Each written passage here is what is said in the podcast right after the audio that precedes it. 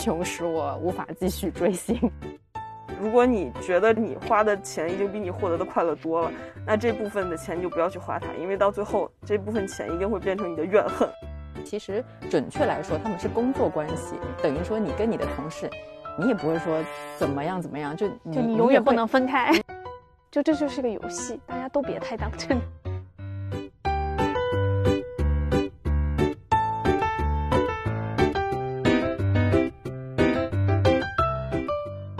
这里是美理想编辑部，我是林兰，我是猫主席，我是乔木，我是嘉瑞。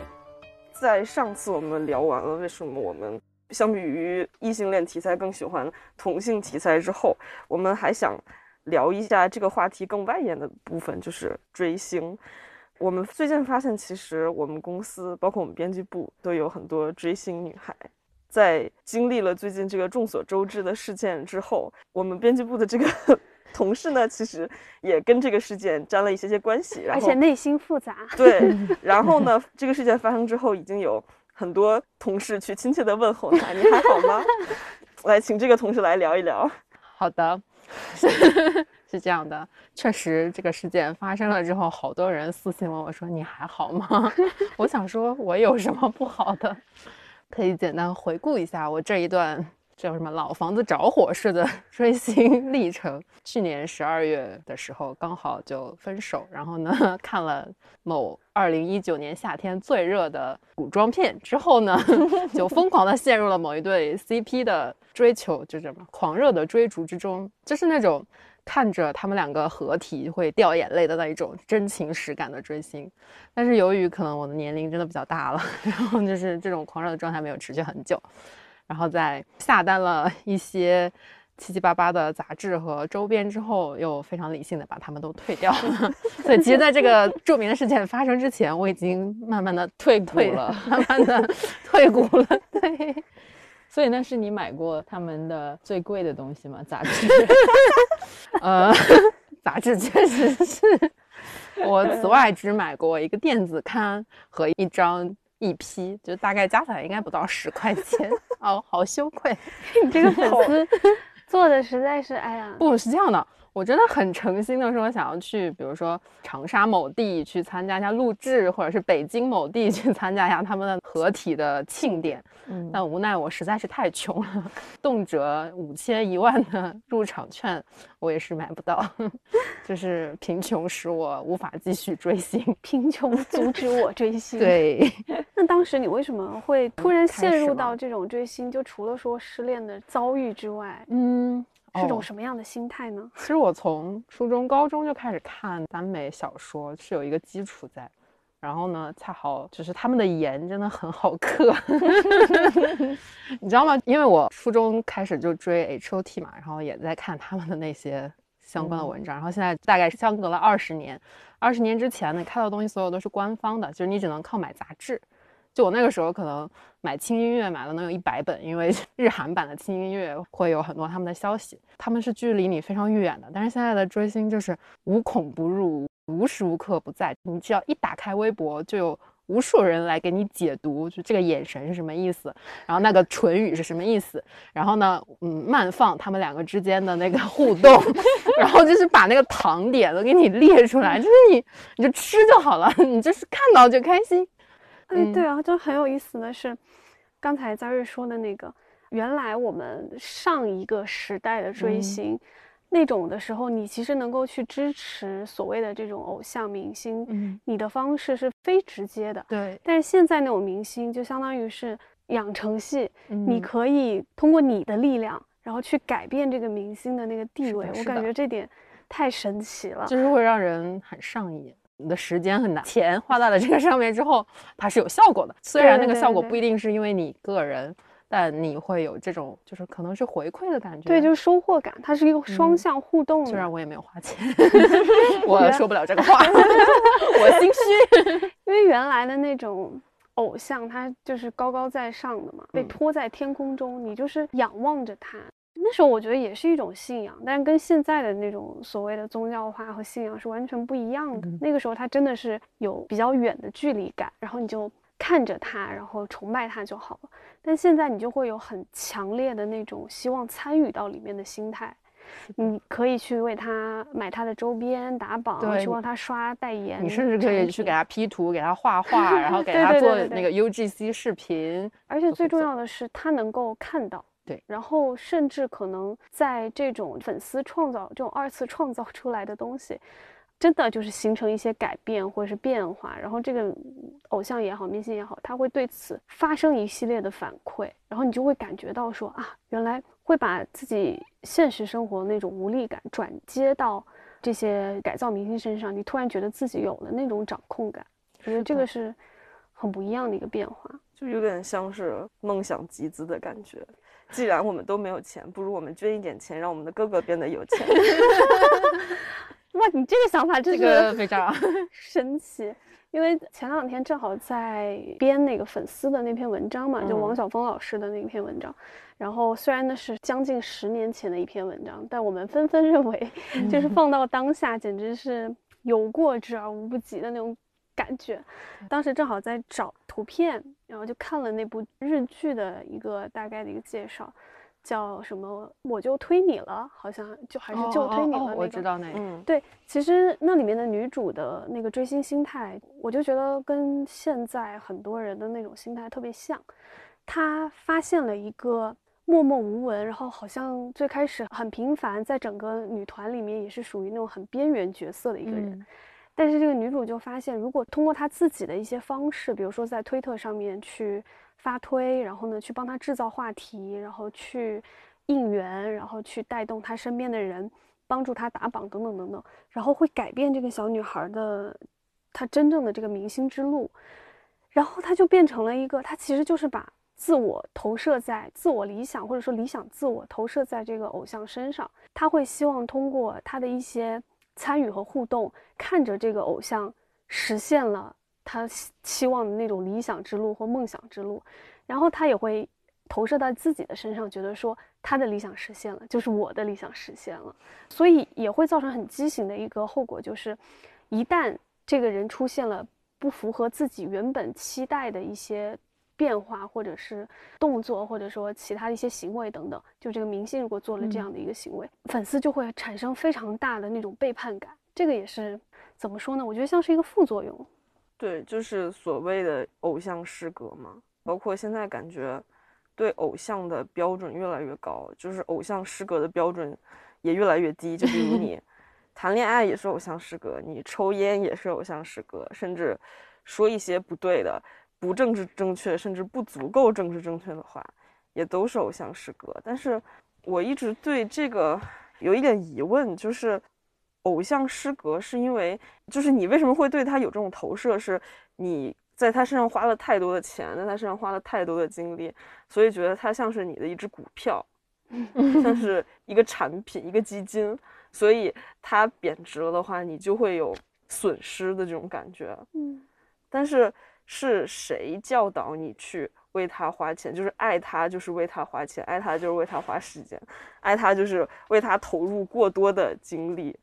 所以，我是因为我自己其实不算是追过吧，但是我从小到大一直在看着身边 各种朋友在追各种星，然后我感觉他们追过这么多轮，到后来有一个能让自己在追星里面保持心态比较 peace 的重点，就是你一定是花钱买自己的快乐，花等价的钱买等价的快乐，不要投入过多的钱。如果你觉得你花的钱已经比你获得的快乐多了，那这部分的钱你就不要去花它，因为到最后这部分钱一定会变成你的怨恨。就你刚才说，就是关于谁在教导他们，就是通过花钱或者嗯是投入比较大的精力和金钱去完成追星这个行为。其实这就是我们一直在说的所谓的消费社会，消费主导一切的这种嗯。情况下，其实明星也好啊，或者说偶像也好，它根本上就变成了一种消费的商品。其实我感觉啊，是一个社会合力在运作，嗯。因为这个社会需要资本，它需要资本来推动很多很多环节的进行。在这个过程中，其实根本的来讲，我觉得就是利益和资本在推动整个这个所谓的链条在进行。只是说这是一个全社会的参与，然后你它已经形成了一种流动或者一种自自转起来的一种行为，或者是是一个模式了。所以你说谁在教导？我觉得全社会都在形成这样的一个气氛，因为我们现在所有人的很多社会背景和原因吧，但是很根本上来讲，就是当你无力去重新定义你的阶层、定义自我，然后无力的通过自己的一些努力或者说改变去改变你的自身所处的这个社会地位的时候，这种无力感其实对人来讲是会慢慢造成虚无的嘛。所以这种时候，当你发现消费或者说物欲能够给你带来短暂的快乐和 满足的时候，你就会很容易的转向这个方面。所以我觉得这是一个，我感觉啊，整个这种所谓的偶像市场和追星市场，其实它根本上来讲是个资本游戏。对，而且我觉得它这个框架是越来越完善，这个教导是越来越强力。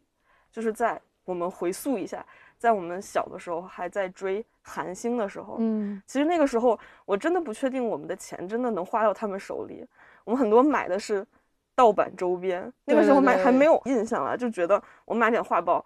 是为了自己高兴，但其实是嗯盗版画报。对，然后呢其实连唱片很多都是盗版，反正我应该没有买到过一张正版，对啊，然后买些就比如有他们内容的杂志，其实也不一定就是只是杂志写了他们的内容而已，那个钱也不是给他们的。嗯，那那个时候我们也不会在意，就比如我爱他，你也爱他，你为他花了多少钱。嗯对然后再到后来，就比如感觉欧美圈可能比较兴盛的时候，那个时候感觉对他们最大的支持就是去买一张电影票了吧，因为其他的支持你要想支持也很难。嗯我个人感觉韩流是随着萨德，因为那个事件之后，所以我们能广泛接触到的韩流其实就越来越少了。然后那个时候，其实欧美圈也崛起了，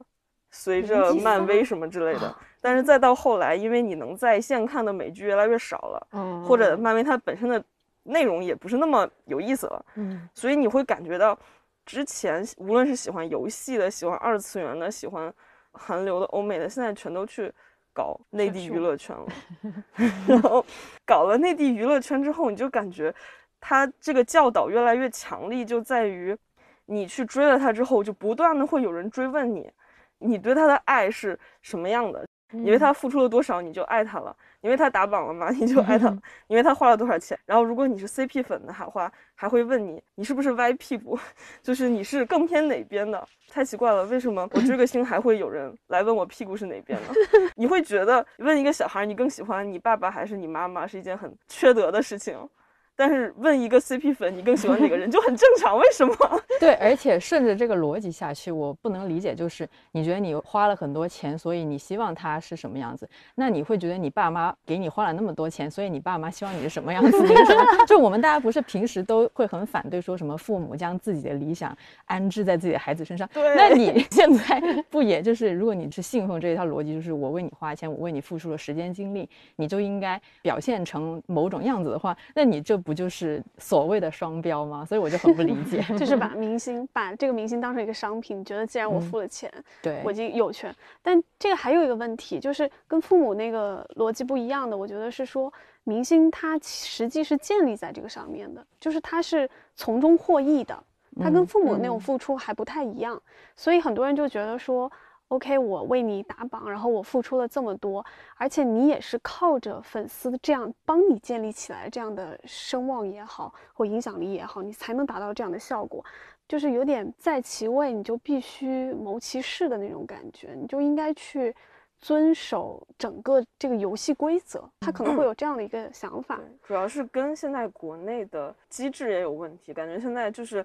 那种流量明星，最后的角色都是一个产品销售，嗯就是他的他获得的一切流量，最后都是为了让他代言一个产品，然后让大家来嗯买。嗯嗯因为你像二嗯十年前，他们不会说我是偶像，他肯定会，比如说我是个艺术家 artist，起码你是一个 artist 或者你是一个音乐人，嗯然后你的那个收入应该是来自于版权分成或是演唱会门票这一类。对，那就比如说我现在在听 H O T 二十年前的歌，就是有一些我还是觉得，哎呀，就那个艺术性还 在，大言不惭。为什么要？暴露年龄？就你可以那个歌去请回答一九九七，你是那个女主吗？不不不，就觉得你拿来现在听，你也觉得那个歌是成立的，然后他们当时的那个所有的都是成立的。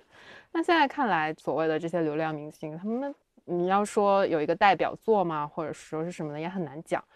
而且，刚刚毛主席不是还在看就是打榜的情况吗？比如说某音乐平台，然后某博客平台，就是各种平台都会有自己的打榜。那你花了那个钱给他打那个榜，那个钱也不会最终落到你偶像的身上，它只会是一个。更偏 PR，或者你帮他和平台建立了更好的关系，然后平台反过来回馈他更多的资源，可能是这样一个逻辑。对，所以就整个事情变得非常复杂，就是整个偶像它变成了一个类似公司一样，然后它有很多的 stakeholder，每一方都在拉扯着他做着这样那样那样那样的事情，然后他就要维持它不仅是整个行业，它是一个规模。对啊，所以我就说它其实最后变成了像是一个资本游戏，所有人只是其中的一环。对，其实那个明星是谁，他变得不重要了。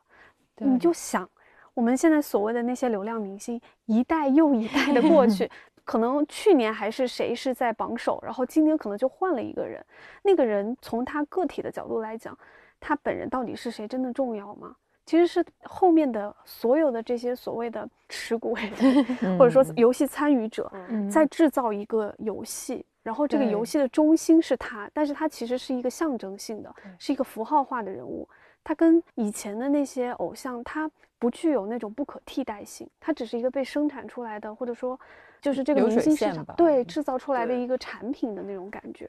而且这个刚才我也想到，就是说。比如说二十年前我们追星和今天追星有一个很大的不一样，是在于刚才乔木说的，为什么会有人去问说，比如说我们都喜欢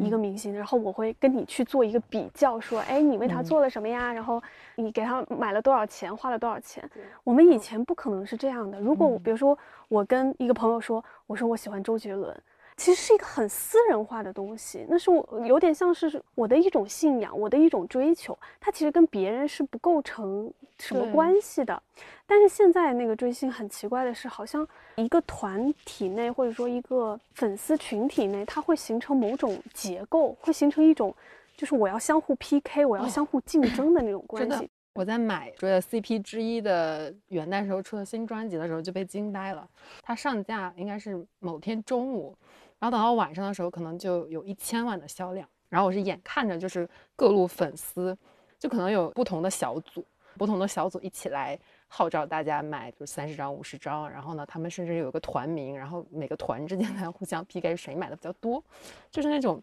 有组织、有纪律的这种打榜和买专辑的行为，就真的非常的。专业还是怎么？我不太对，所以我一直觉得这后面像是有一只无形的手在操纵这个事情，然后它把它形成变成了一个集体的追求，或者说集体的游戏吧。就是你其实是不自觉的，然后无意识的陷入到了这个里面，成为了一个棋子，就是可能这种感觉，一个参与，被动的成为了一个参与者，但你其实是无意识的，然后你会觉得是很自然的。但实际上，如果你稍微跳出来，往后走一点再去看这个情况的话，你就会觉得这是很奇怪的，因为这就有点扭曲掉，就是说所谓偶像和明星，他到底有什么样的价值和意义？我感觉，比如说我们小时候或者说年轻的时候去追星或者喜欢某一个偶像、喜欢某一个明星，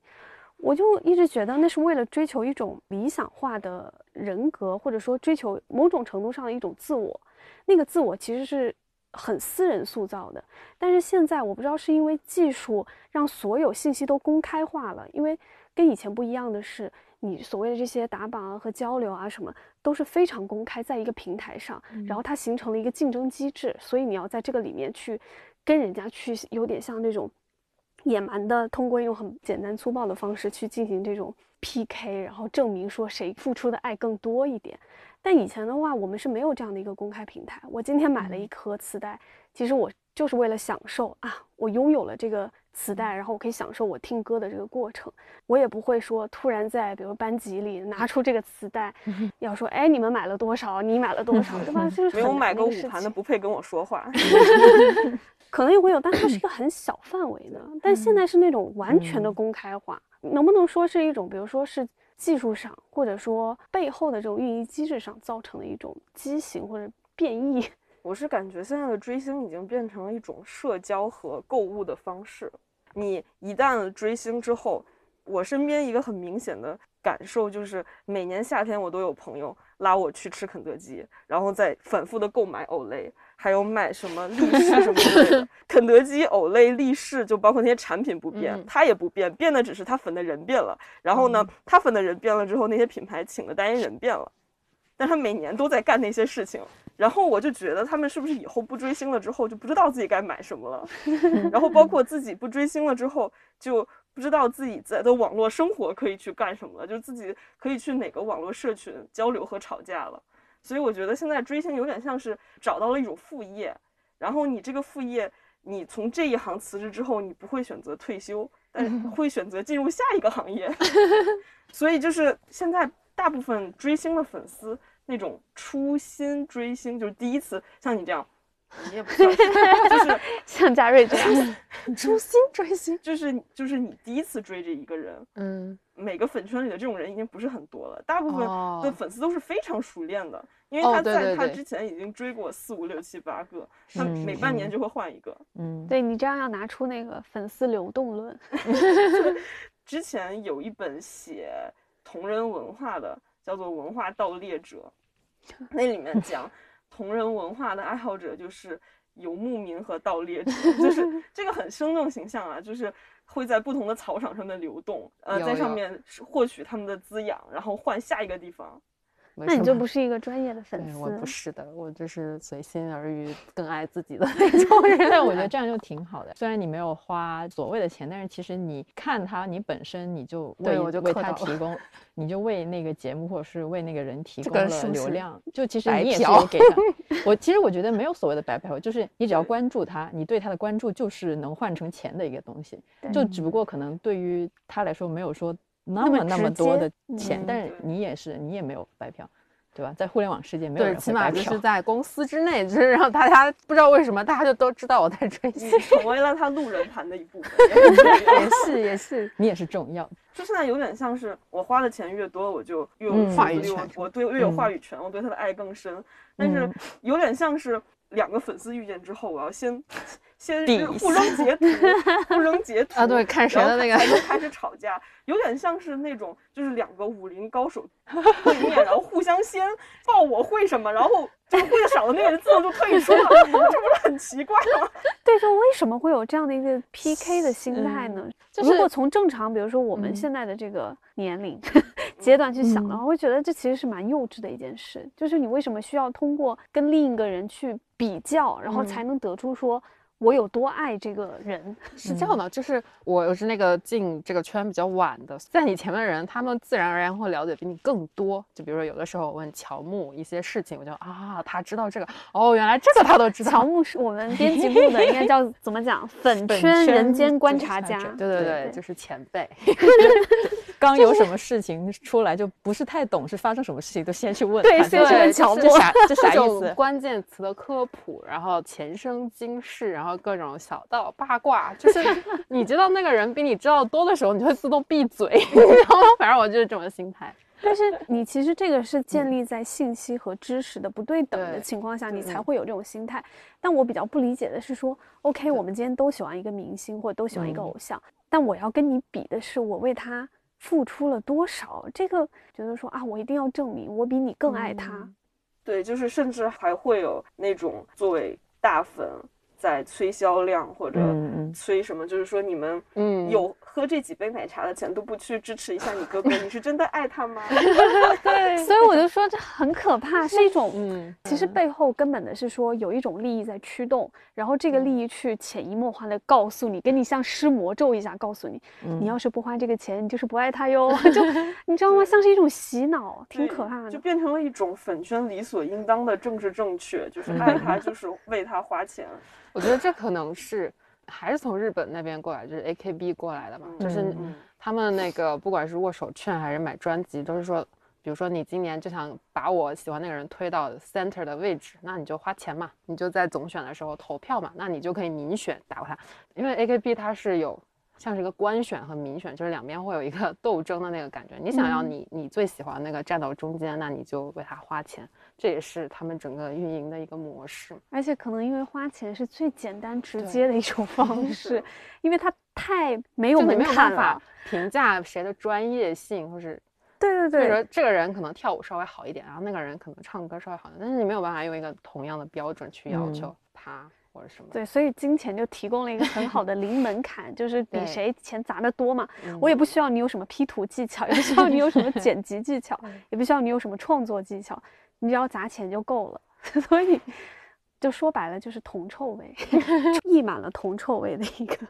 市场。我觉得花钱还是一定程度上能帮助到你家爱豆吧。无论你买他代言的产品，他可能收到一部代言费，甚至他在这个产品上的代言费是不变的。对因为这个产品买的多，所以他之后会找到更好的代言。就很多粉丝是为了这个，品牌选择流量明星来做代言这个事情也很奇怪。就是以前我们在做 marketing 的时候，比如说找这种名人代言，就比如说你找了妮可基德曼，或者你找了谁，你肯定不是看在说他的粉丝购买力强，而是说他的整个性格或者他的形象跟你的那个 brand 品牌调是性是合的对，嗯所以你找了他，然后你觉得他是你，这是一个互相印证的关系，而不是说你找了他，你的销量就翻倍的关系。不知道是不是也跟这个时代是有一些我觉得嗯品牌是知道的呀，所以他们现在和流量的约也都签的很短，嗯，基本都是嗯签几个月，然后就是那种一个月那么短吗？几个月，真的是几个月。然后就是像割韭菜一样，为他拍一些图，嗯，然后为他的粉丝推出一个礼盒，然后给这个礼盒开一个单独链接，就让所有粉丝，他的哦粉丝和他的 对家对家粉，对和他的其他粉丝全都能明确的看到那个销量。就如果甚至那个销量不好，还会有人嘲讽他，然后就会鼓励他的粉丝大量的去买这个东西，所以这个商家就能在最快的时间内割到韭菜。这就很畸形啊，就相嗯当于是流量这种概念，它影响了整个就是市场，嗯就是真的很可怕的一件事情。因为你想，如果按你说的，因为我我之前觉得所谓的大品牌或者说比较有格调的品牌，它不应该是追求这么短利的。如果说你只签几个月，它其实追求的是这一段时间的短期利益嘛。嗯他就是想在这几个月内，我不管是造成一个非常强大的这个带货的效果也好，还是说品牌的这种知名度影响力也好，但这个其实很短利的。就你用了这个流量明星，或者请了这个流量明星做代言，到底我想知道品牌渴望的是什么呢？如果他真的只是渴望这么短期的一个利益的话，那这就只能说明这个市场现在就是这样，我就是追求短期利益，我就想短时间内要不大赚一笔，要不就是嗯造成一个突发式的一个影响力。他已经不在乎，就我们过去对品牌的概念是说，你要长久的经营一个品牌，你应该非常嗯重视任何跟这个品牌挂钩的那个人和那个关系。那按照现在这种感觉的话，那就是说，OK，我这个市场里我品牌都是这样干的。我觉得就是那个品牌差异化不明显，就像伊利和蒙牛，他们每一款 奶或每一个酸奶都会请一个代言人。就我们之前做过一个 蒙牛奶系的项目，就是把它所有的代言人集合在一起，基本上就是那个时代的所有的小生和小花们都在那个里面了。然后你就可以明显感觉到这种快消品，它可能就是没有明显的差异，不管是口味、品质或者各个方面，所以它就是短期的用你这个代言人，然后像乔木说，割着一次韭菜，收到一份就是一个回报，就是一个很短的过程。而且其实很多也是赶鸭子上架的吧，就比如我们现在在买东西的时候，很就会产生一个疑问，就是它这个东西不是很好卖吗？它为什么突然出现了一个流量代言人？嗯，我觉得是因为他的所有竞品全都请了流量代言人对，如果他不请，你但凡粉一个谁，你就会当然的抛弃他去买你的 idol 代言的东西，嗯然后水涨上来了，他就不得不请一个。哎呀，但是我觉得这个就不是一个健康的一个状态，因为像有的时候，比如说我一直买某一个品牌的某个快消品、某一个品类，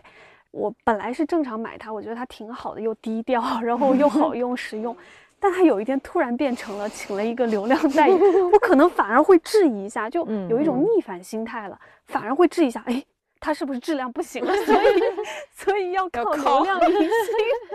来站台。对啊，所以你说这个对我还会质疑，就是我之前是花钱买他的产品，现在我是不是其中有五块钱是给那个明星 的？我不想给他钱怎么办？包括现在还很令人迷惑的就是粉圈的慈善行为。哦，就是那个著名的 CP，就是我追那个 CP 组合，就经常会说叉叉叉叉投资的第多少所希望小学已经建成什么什么的。这个风气大概是从 TFBOYS 开始流行起来，比如说他们都会有组织、有纪律的做很多让我们觉得是 agency 或广告公司或者是 策划公司会做的事情，什么放卫星有没有？对，就是各种这样的事情，就放卫星，还买了一颗买了一颗星星的为它命名。对，我科普一下，其实那个很便宜，哦，是吗？在哪里可以买？我也买一颗，就跟上那个时代广场大屏纳斯克大屏，其实那种你一两千就可以买，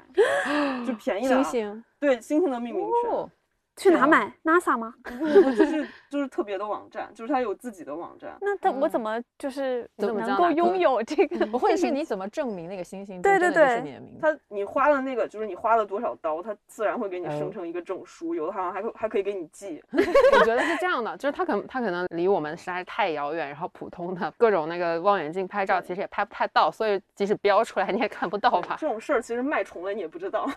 对啊，就是感觉现在粉圈出现了另另一个政治正确，就是无论如何，无论是为了什么做慈善，就肯定是对的，对，就非常好，我们就不要追究它了。嗯，主要是因为慈善这个事情，这个概念它本身就是说好像是无害的，就不管你怎么做，慈善总是好事吧，对吧？然后就没有人会去质疑这个事情。一个很有力的证据吧，之前有人说这个粉随正主是没有道理的，嗯，但是别人就会说。你们当初给他捐的门槛他都认了，现在你们为什么闯的 祸他就不认了呢？这个就很无法反驳，你知道吗？我一直不知道应该怎么去很公平的去看待这样的事情，就是，对，但是他毕竟是做了好事，你也不能说对太。而且比如说，OK，今天一个明星他可能犯了某个错误，不管是法律上的我们不讲，违法行为我们不说，但如果是一个道德上的错误，嗯嗯。我们是不是就要完全否定这个人？这其实也挺可怕，就一竿子打死嘛。就是你一旦出了一个道德上的危机也好，或者错犯错也好，这个人可能就完全消失了，然后就再也不出现。但是说实话，觉得说人孰能无过？每个人都会犯错，每个人都会有错误。但明星他具有这种影响力的人，嗯，他能不能犯错？他犯错的那个评判标准，或者说他的那个底线是什么？你这个让我想起了一句话，就是什么样的人他就会有什么样的粉丝。然后王菲那样的人，就不管他干了什么事情，他的粉丝都还是他粉丝，好像还是那种就是你当初打下来的那个人设吧？对，差不多。或者说是你对明星的那个不同的期待。嗯，因为你想，比如刘德华也好，王菲也好，他们是上一批、上一个时代的那种明星，我们当时对吃他们的。就是你当颜是一部分，但更多的是说他们的才华。对，比如说王菲，她确实是有实力、有作品拿得出来的。那个时候更多消费的是这个，是说我享受你的这种实力给我带来的一个创造出来的一个作品嘛。嗯。但现在的偶像也好，明星也好，又不一样了。嗯。就是他们某种程度上不是真的在靠作品和实力去造成这种影响力和让大家喜欢我，他更多的还是我们刚才说的这种。打造出来的一个人设，打造出来一个形象，以及粉丝的二次参与、粉丝的二次创造，为他形成的这个影响力和氛围。所以，当偶像的这个定义或者说明星的这个定义发生了改变的时候，那他和粉丝的关系和整个市场应该呈现出来的形态也随之改变了。现在我们就很难看到。像当年我们追的那种所谓巨星的，真的是靠实力，或者是靠作品，或者是就是他的性格鲜明。对对对，这也是个问题。你有没有觉得现在的偶像，对，就是去个性化的，他好像都是千篇一律的一个模样上，因为真的太难了，就是对吧？他就是在中间的一个被很多线扯着的东西，所以就导致他不能怎么样，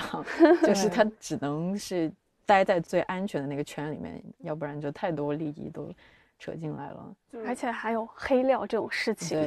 我记得前一阵有一个很火的一个帖子，是对比，就是以前可能一一年、一三年的明星在微博上的发言和现在 就是明星在微博上的发言。现在那些明星的微博基本上都是机构在管，或者他经纪人或者他的团队在管。然后他是一个非人格化、去人格化的一个状态。对对对，他说是基本不带情感的，然后也没有什么个人表达，基本就是代言啊，然还有一些非常伟光 正的那种感觉对。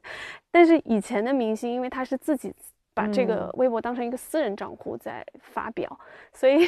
有很多很鲜活的那个个人的形象在那儿。但现在，啊，我感觉也是因为整个社交网络的这种变化，然后导致了大家再也不敢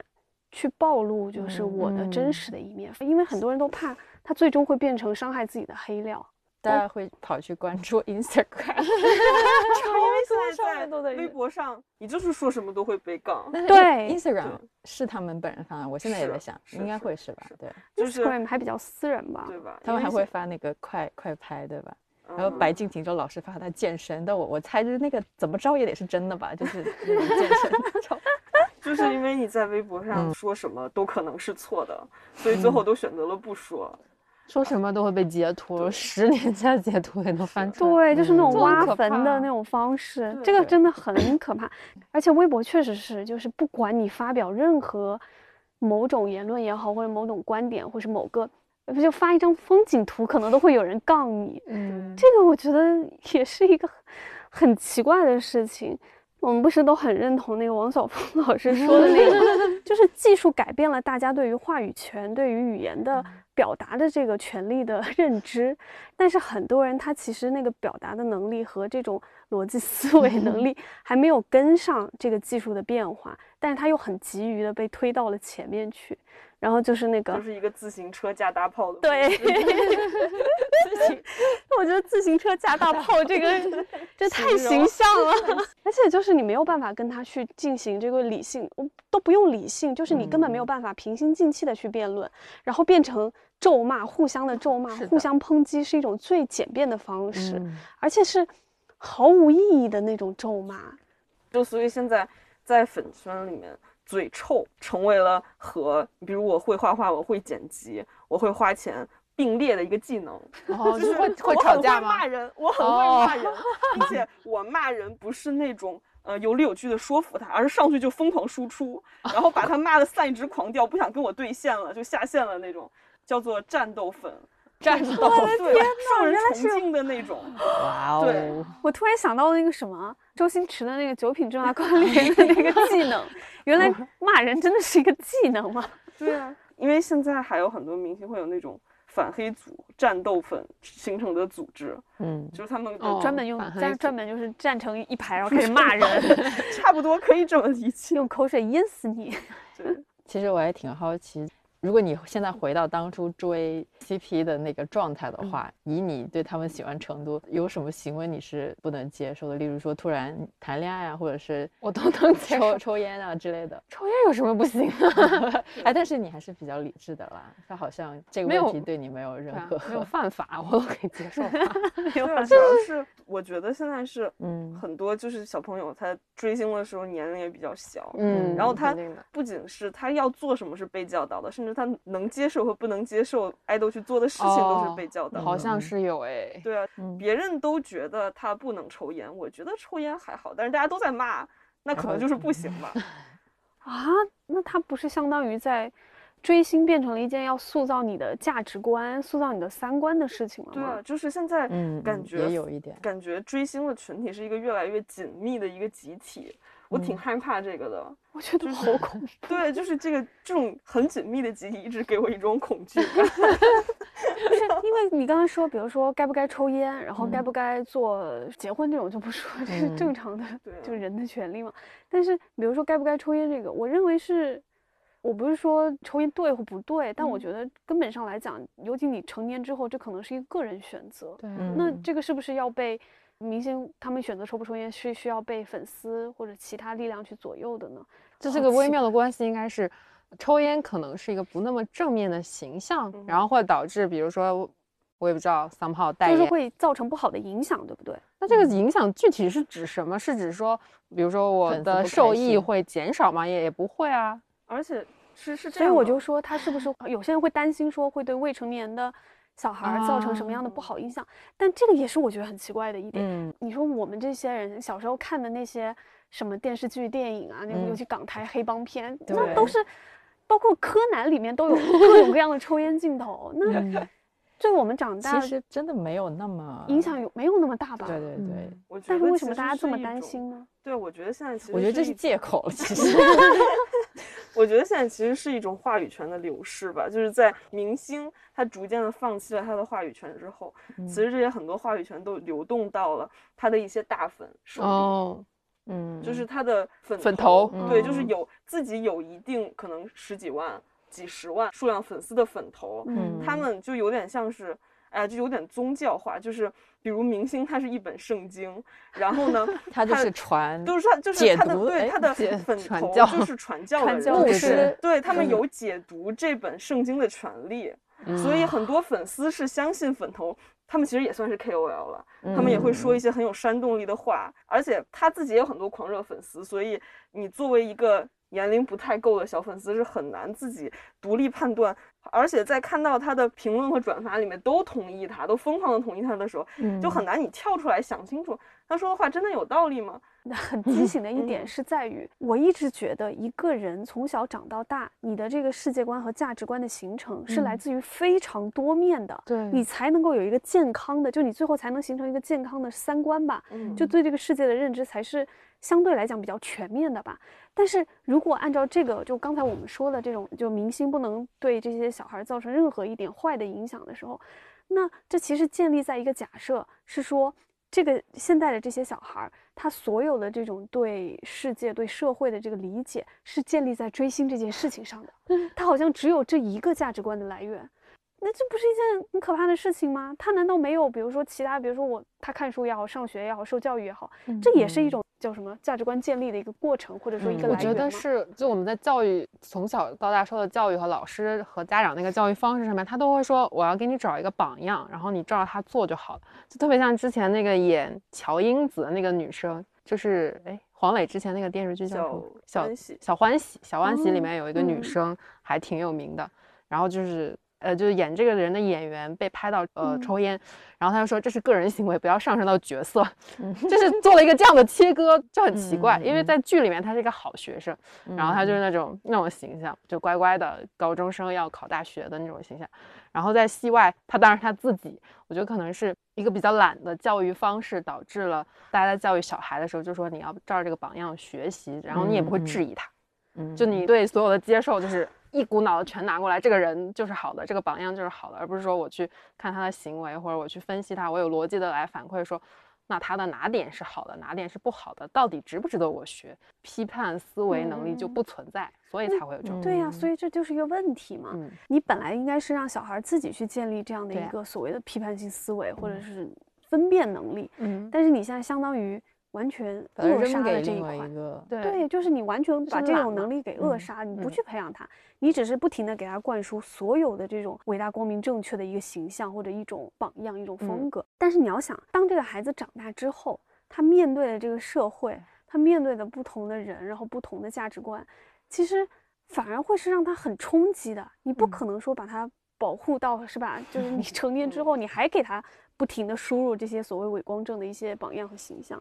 那他长大之后怎么办呢？我觉得是咱们在生活的其他方面，当然会接触到很多不一样的想法，很多中立的思考。但是至少在粉圈里面，它因为建立在网络上，我们之前也有一种说法了，就是说你输出一个中立的观点，就是没有水花；但是你把它嗯拆开，拆成两个偏激的观点，就会各自收获一帮粉丝。这是互联网的特点。嗯然后因为粉丝在建立在互联网之上，它粉圈的 KOL 当然要利用这种特点，所以哦他不会有很中立的粉头。中立嗯的人他可能都不太会有很多，很很多粉丝，对，就是两 边各自偏激的都会有很多粉丝，所以你很难在粉圈这个互联网社会里面收集到很中立的信息。就像是哪怕你粉的这是一个很偏激的粉头，然后你嗯到各种圈就是看到这种很偏激的言论，你可能有的时候你突然醒了。但这个时候，你会选择自己默默退出，嗯然后永远会有新的小朋友，会有新的粉丝来加入他们。你这个粉头，粉头让我想起一个 case，就是其实雪莉她当年整个风评 flop 掉，就是因为应该是她一个比较大的韩国的粉头就。因好像是在论坛上面之类的，就说了她要不再呃粉雪莉了，然后就可能他就爆了一些所谓的不知道真的还是假的黑料，但因为他是粉头嘛，所以大家就觉得他这个说的东西很有可信度，嗯，然后可能就一刹那间就很多粉丝就都散了，然后他那个风评就变得非常非常差。当然，我也这也不是说想要指责那位粉头还是怎么样，就觉得粉头的那个权力真的好大，比想象中要大好多，我觉得这个影响力。对，就你如果要理解这个，就很像 刚才乔木说的，宗教改革对变成了一个嗯宗教化的东西。嗯，明嗯，星是 Bible，就是是圣经，嗯然后嗯所有这些粉头和那种有一定影响力的这些粉丝，嗯他就是传教士，然后有嗯的就是大牧师、大主教。然后如果今天大主教突然跟你说，嗯我不再相信上嗯帝了，然后上帝 不存在，你肯定会受到很大的一个冲击，嗯因为可能粉头跟粉丝他的关系会比明星要再进一步，所以可嗯能当我接触不到，就无法直接接触到那个明星的时候，我可能就会受像粉头这样，他其实就是一个 KOL 嘛，相当于是。嗯嗯甚至在其实哪怕是你们都粉一个明星，因为现在也很很多种类的粉丝嘛，比如什么女友粉啊、妈妈粉啊、正苏啊、逆苏啊，然后还有什么什么正什么逆什么？正苏和逆苏。正苏就是就比如你粉一个男爱豆，啊你会把他当成一个帅哥来粉；逆苏就是你会把他当成一个美女来粉。啊，好吧，哦，然后我刚才冷知识在在脑里面 process 一下什么什么叫啊？就是比如他出席一个活动，然后拍了一些照片，任何角度的粉丝都能找到自己喜欢磕的东西来磕个哦痛快。哎呦，我突然觉得，我我不知道为什么，我突然对对对，我突然觉得偶像其实也蛮可怜的，就是他其实根本不存在所谓的自我，他所有的那些切面嗯都是由粉丝二次去创造出来的，嗯或者说被过度 解读的。那你说这个明星？他其实本身就我不知道他本身有什么价值吗？他还有什么价值？他就是一个空壳象，对，他就是一个意象，然后被一些一堆意念给集合出来的一个 神。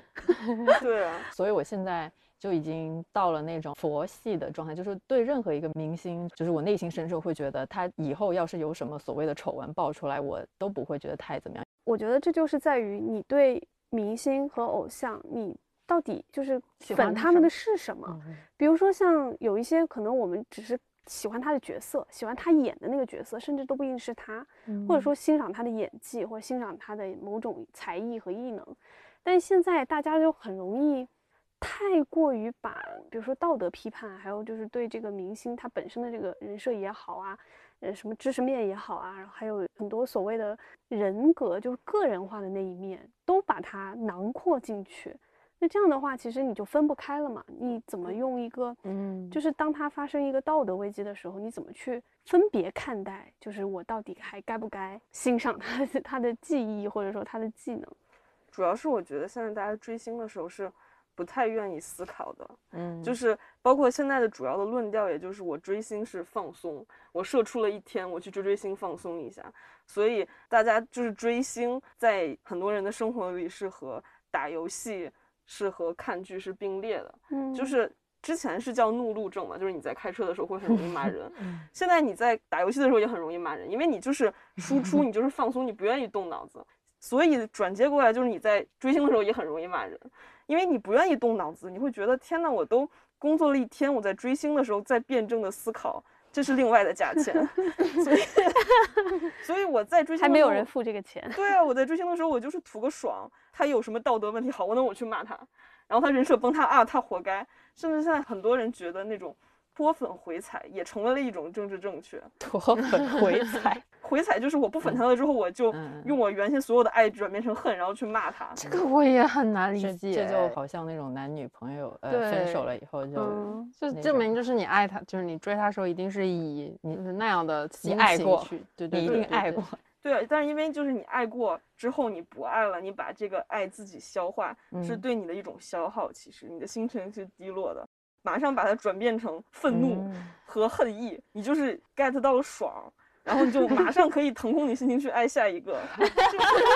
耗你，你知道吗？哇哇！你这个理论，我之前就是一直很想不通。那个 XO 的某位成员，他不是恋爱、结婚、生子一天之内三连爆嘛？然后很多粉丝就哇骂的就退团，然后还有骂这个骂那个都有嘛。但是你现在讲了一下，我就大概可以理解，这是另外的价钱。对对对，因为我刚开始是想说，对，的确是说他一天之内爆了这三个，就对于真的很喜欢他的粉丝，这真的是很难让人接受。但是从另外一个角度来说，就等于说，嗯，你跟一个渣男分手，你是希望他藏着掖着很久，这样跟你断关系呢，还是说一天之内跟你就直接跟你分手，就是不拖泥带水那样？就如果你要跟一个渣男分手的话，肯定是越快越好嘛。所以我觉得他这样的话，你就当跟他分手呗。如果你真的接受不了的话，对，而且就是跟渣男分手，你是默默舔舐伤口更爽呢，还是和姐妹一起去骂他更爽？对对对，所以我现在就能。就能接受我。刚才 之前就一直觉得，哎，怎么可以这样就骂他？我现在就能理解他，就接受了你你这个理论之后，所以完全要把网络空间或者说这个追星空间当成另一个平行世界，你知道吗？就是上面发生了很多东西，它其实就是一个短暂的情绪的宣泄，他可能只是一时爽，然后他根本不在意说我到底说出了什么，也不在意说他到底表达了什么，因为反正大家就是日后不相见嘛，就是反正我你也不知道我是。谁我也不知道你是谁，大家就互相发泄一通，然后转头走人 就好了，就是不要太当真，就这就是个游戏，大家都别太当真那种感觉。对啊，这是楚门的生活，这也是就是所谓技术制造出来的一个虚幻的一个空间吧，物理空间。那你失去了那种真实感之后，你更多暴露的就是自己比较简单、比较最野蛮的那一面。就是网络真的是个野蛮世界，就是。丛林，但是你现实生活中你还是个文明人，你还是生活在一个文明世界。对，而且在网络上，很多时候其实就是你想爆发是非常容易的，就只要有人给你提供了一个梯子，提供了一个台阶，然后给你找了一个目标，你就可以很轻松的去骂他。所以，包括现在就是觉得粉圈战争很多，有的时候其实是，嗯，比如大粉。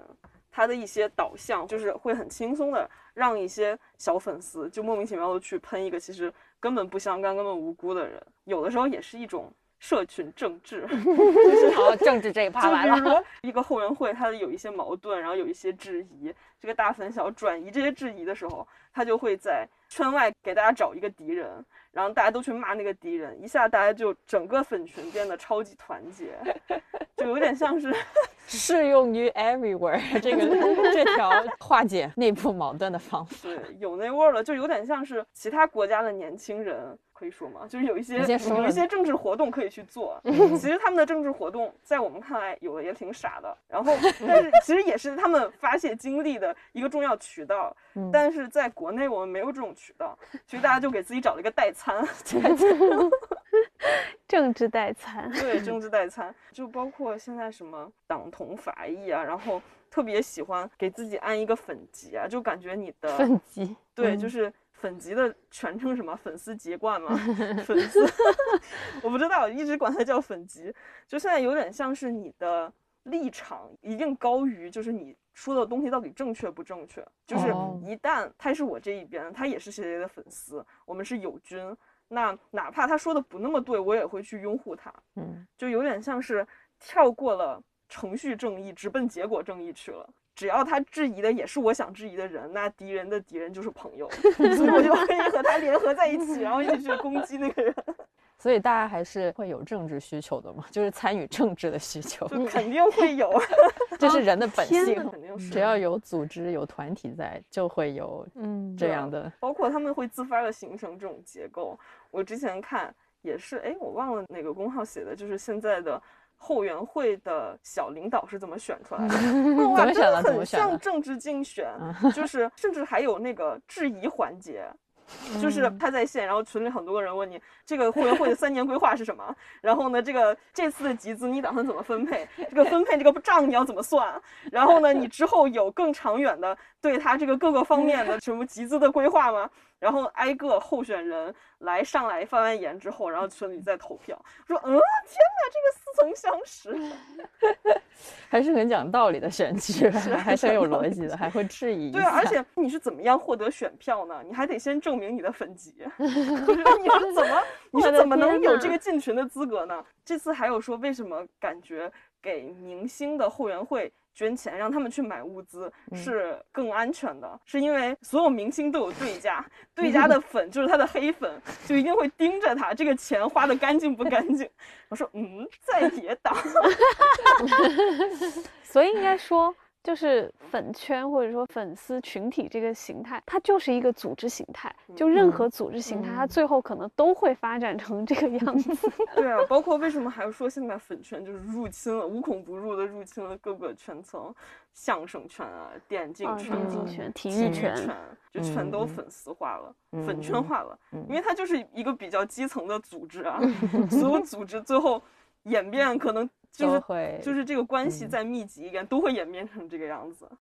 我不知道，就听你说完了之后，我会有一种，大家还是存在一种，就是你，比如说有一些质疑的时候，就会说你行你上啊这种观点，然后放到粉圈里，就是说为什么这个明星的三年五年规划也是要粉丝给他，就是怎么说，给他一个规划或者给他一个反馈，然后或者是为什么粉丝后援会开始做了一些，比如说经纪人该做的事情，经纪公司该做的事情，挪到了这里来做，就是这个边界感觉就就很奇怪。就是粉丝只要讲权利义务对等嘛，那我的义务可能是我爱你，我关注你，然后那我的权利是什么呢？或者是我又爱你，我又关注你，我要为你做了这么这么多的事情，我我现在有些混乱。我觉得这个点就是商家规定了花钱为他花钱，爱他就为他花钱是一个政治正确。嗯，我就只要为他花钱，就是为了他好。花了这么多钱之后，你要是没有无缘无故的爱的，嗯 就是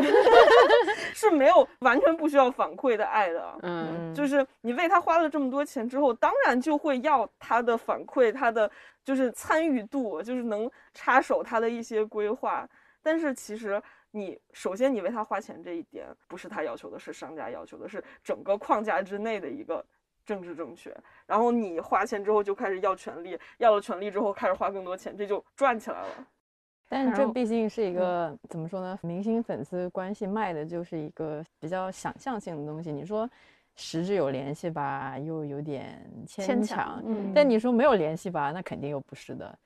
就太微妙了。这个对啊所以我就 想知道，就是粉丝和偶像的这种关系，嗯，嗯它到底是一种什么样的关系？我想嗯知道的是说，粉丝在不管他花不花钱，或者说在爱这个偶像，在追这个星的时候，他的那个心态到底是在追什么，在渴求什么东西？我们这个 我觉得可以那个有 有什么入什么饭圈吗？初中的时候非常喜欢过 Justin Bieber，我又受到了冲击。没有啦，他初中的时候就是初中的时候，大概是我想想，呃，一零年前后吧。他那个时候还是走那种，you know，阳光 boy One Last Lonely 就是 baby 的那种男友粉的路线啦。因呃就反正是我第一个非常非常喜欢的明星，然后刚好那个时候他也跟 Selina 就是公开谈恋爱嘛，嗯，是真的挺伤心的，但是就伤心就伤心，也没有怎么样，是有真实的感受到自己的心在那个有那痛是吧？对对有点痛，但是也没有说更多那以外的东西，因为还是要学习嘛。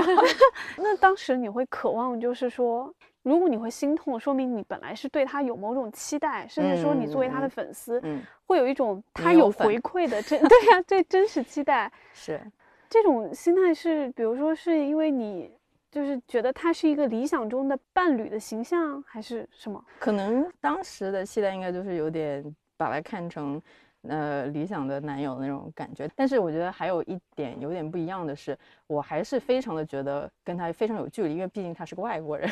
就是他讲英文，我讲中文，就然后初中的时候英文也就一般般了，所以 好可爱。但但是的确，我现在回想起来，当时可能对他的期待就是理想的男友的那种感觉。嗯，但那个时候追你还是其嗯实不是在于一种参与感，你也不是一种控制欲，你纯粹嗯的就是为想象了一个理想的关系，就你和他嗯之间有个理想关系，然后把你的那种对理想关系的期待投射在他身上，那种感觉吗？应该应该是吧，好多年前。就反正当时是一个自己的事情，就是哦，我喜欢他，然后我去看他的新闻啊什么的，也是只是为了我自己。对你那时候有加入什么粉丝的组织吗？哦，我感觉那时候好像没有对吧？好像还没有，但是有论坛，当时应该是论坛什么的比较。贴吧。啊哦对，贴吧贴吧贴吧里面可能就有很多人就会发他的信息啊，就是他干嘛了，他干嘛了。但是那个好像也不是百度贴吧，我忘了是个什么东西。BBS 也可能是论坛。对，因为我其实听起来就是感觉对粉圈这个形态会有很好奇的一点，嗯，就是为什么人会自愿的加入某一个组织，然后甚至你没有任何的，比如说。义务性的要求也没有任何说你有利益性的回馈，嗯，但是你就加入了这个组织，然后我跟大家一起去追星，是不是在找一种就是身份认同感？因为很多时候我们会愿意去加入某一个组织，一方面肯定是认可这个组织它所秉持的理念嘛，嗯，但另一方面你会加入到一个组织形态里面，其实你是渴望找到同样的人，然后这些人会不断的怎么说？从一个方面佐证，就是我。坚持的那个价值观是正确的，或者说，我寻找自我的那条路上，他们能帮助我更好的去找到那个方向。有没有加粉圈的人？聊一分两面，就是早期的时候，我觉得是个垄断地位，就是只有在那些论坛和大的粉丝圈里面，就比如说我想买 H O T 的演唱会门票。然后可能通过官方的渠道，呃，anyway，要不就是信息不对称，要么你不懂韩语，就是你没有办法自己去操作。然后它它处在一个垄断的地位，你通过它你可以实现这些，你买到它的应援也好，CD 也好，然后你买到它演唱会门票也好，这个是一种关系。然后另外一种，就真的是是你获取信息的同时，我也我也同意。我当初加入那些论坛也是为了看更多他的信息，并没有说要一起去干什么的这种。那其实这就是组织的另一个作用，是保护性。比如说，你想要获取更多的信息，你为什么要获取更多的信息？其实为了让你的地位更安全。这就是我们很多时候，比如说，因为信息不对等的时候，其实你是处于弱势的。嗯。但是如果你能获取更多的信息，同时有一个组织来给你 很好的提供这些信息的时候，其实你获得的是一种安全感，是一个服务。而且我觉得，就是这几年的 SNS，它有一个加速、一个集成的一个过程。就是早年的，哪怕是论坛，就因为论坛它是一个独立的网站，对吧？有的论坛你都怎么摸进去都不知道。然后包括后来贴吧，贴吧可能就稍微好一点，你只要搜一个关键词，你能找到它的贴吧。那个时代其实是很分散的，发帖是一个很漫长的过程。然后你也不会就是一天二十四小时的待在论坛里面，对吧？你可能就偶尔上去看一眼。然后到近些年，就是它越来越集中，越来越集中。就是你现在想要追星，你不上微博怎么可能？因为所有的东西都在那里面。是。所以我觉得，就是在我还一腔热血的时候，那个时候就是好奇的是谁？对，好奇的是谁？能说吗？那个时候就 说呗。我 Justin Bieber 都说了。我我那个时候还真的就是一开始是看日漫，后来去了欧美圈儿。那个时候是在我最热情的时候，但是。这两个地方都没有特别多集成的这种特别密集的交流，这主要是这样，让我一直没有认真的去粉一个人的主要原因，还是因为我身边的人一直在粉各种人，然后我就看他们就是满腔热血投入，疯狂的去追，然后失落，然后伤心，然后心碎，自我保。护，就是。身边的朋友一个一个的都这样，就是你像在我初中的时候，身边已经有追东方神起的去给他办站子。什么看演唱会，然后后来什么心碎，然后 再后来是 对，就是因为你现在对对对对啊，你现在知道就是不要在明星身上投射太多你自己的想法，投射太多爱，就是你自己单方面的付出，然后对他单方面的。要求其实是不公平的，对吧？嗯。但是小为什么还会有这么多粉丝会这么做呢？你比如说这次事件里，我感觉就是当年 H O T 解散的时候有人自杀嘛。对。对，所以就是你即使理解了这个，它是个游戏，它是个游戏规则，我感觉很多个人他其实他还是会陷得很深。就是现在的其实很多流量粉人都非常小啊。就是初高中，你在初高中的时候也是有很多热情的，只不过你没有找到这个出口，荷尔蒙的作用。就当初那个呃，韩国有一个比较厉害的一个女 idol 李孝利，有知道的，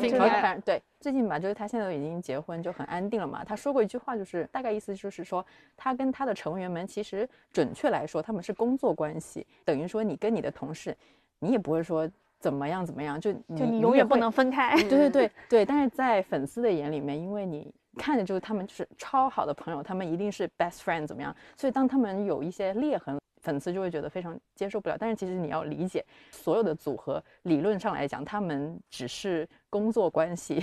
当然你没有办法粉丝很可怜啊，因为就是运营会搞出一些什么对对对，那 CP 也啊，是公司也不会让粉丝去这样然后理解这个搞一些莫名其妙的事情。是 所以我们应该劝每个人追星要理性。对，就是公司又在让你不理性，然后你不理性了之后，大众又在骂你。对，所以真的也好惨 我现在就是觉得粉丝也惨，然后那个明明星也很星他本身也很惨，都是那个资本的错。本一直在赚钱，因为那天但是你要这么想啊，就是这是一个自愿的游戏是，就是你明星你本身也获利了，对吧？你不是说你即使是一个被制造的商品吧，嗯但其实你在从中也获利了。对然后你粉丝追他，其实是一个自愿加入的过程。然后你在这之中，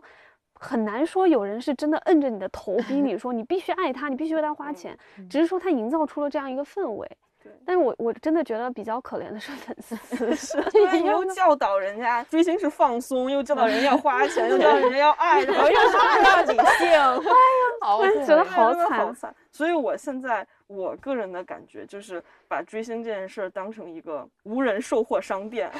你 在里面获得多少快乐，你觉得它等价的值多少钱，你就付给他。嗯然后离开的时候，你就不要再有太多的爱恨的离开。